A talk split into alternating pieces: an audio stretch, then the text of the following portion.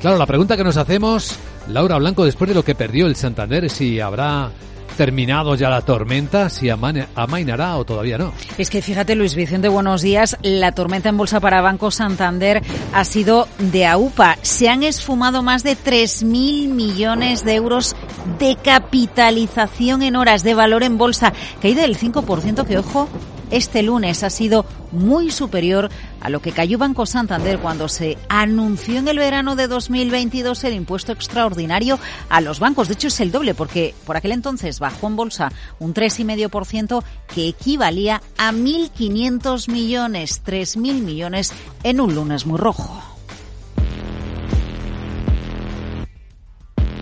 A ver, el golpe para Santander en bolsa ha sido muy gordo. Claro que a lo mejor lo arregla esta mañana la información que publica El Confidencial, donde dice que la transferencia que vincula a Santander con Irán solo fue de 20.000 euros. Qué curioso que después de perder 3.000 millones de euros de capitalización salga el papel de una transferencia de solo 20.000 euros. ¿Acaso el Santander, acaso el FT con todo lo que ha publicado sobre Santander, no tenía esa información de la transferencia de 20.000 euros o la tenía y no la quiso publicar o ese papel apareció en las últimas horas precisamente porque la pérdida en valor en bolsa era mucho. Bueno, cada uno que saque sus conclusiones. El caso es que Santander, tras la información del Financial Times sobre una cuenta en la entidad de un presunto testaferro eh, ligado a empresas iraníes sancionadas por Estados Unidos, aseguraba este lunes que no ha incumplido la normativa estadounidense sobre sanciones impuestas a terceros de acuerdo con la investigación. El banco cuenta con políticas y procedimientos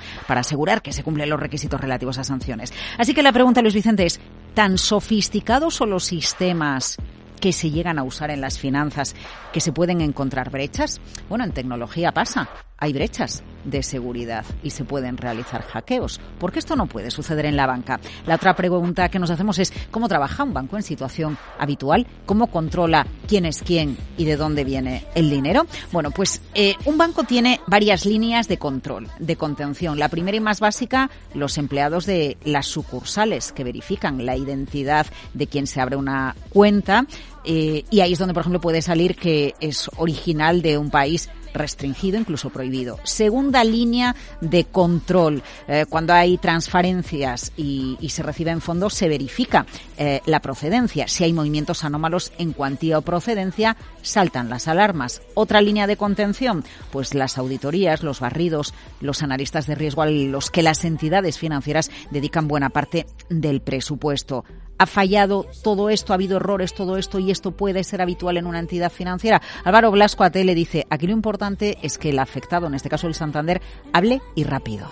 Con la máxima rapidez y con la máxima transparencia posible cómo han sido los hechos que se hayan podido producir, ¿no? Pablo García, desde Divacons Alpha Value, se extraña de todo este suceso que no se hubiera detectado antes y sugiere no van a rodar cabezas en Santander UK me sorprende y pero alguna cabeza tendrá que rodar dentro de, los servicios del banco ¿no? en cualquier caso, estamos con esos más de 3.000 millones de pérdida en bolsa ante un riesgo económico, de ahí la caída eh, en bolsa por una posible investigación. Pero cuando hay una crisis, lo que tiene que hacer una empresa es hablar y aclararla, hablar lo más pronto posible y trabajar eh, por cuidar su imagen. Porque sí, Luis Vicente, ya lo tuvo que hacer Taylor Swift, reescribir sus canciones por aquello de la reputación.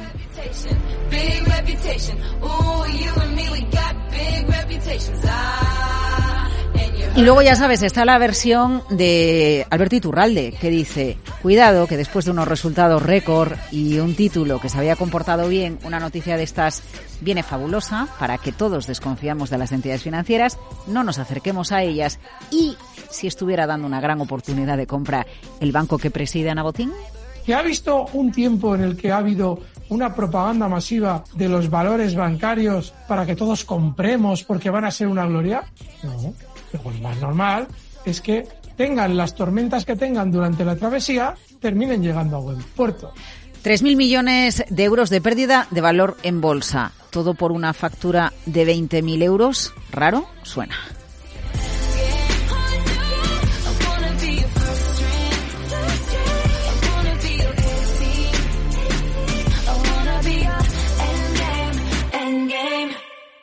Capital, la Bolsa y la Vida. con Luis Vicente Muñoz.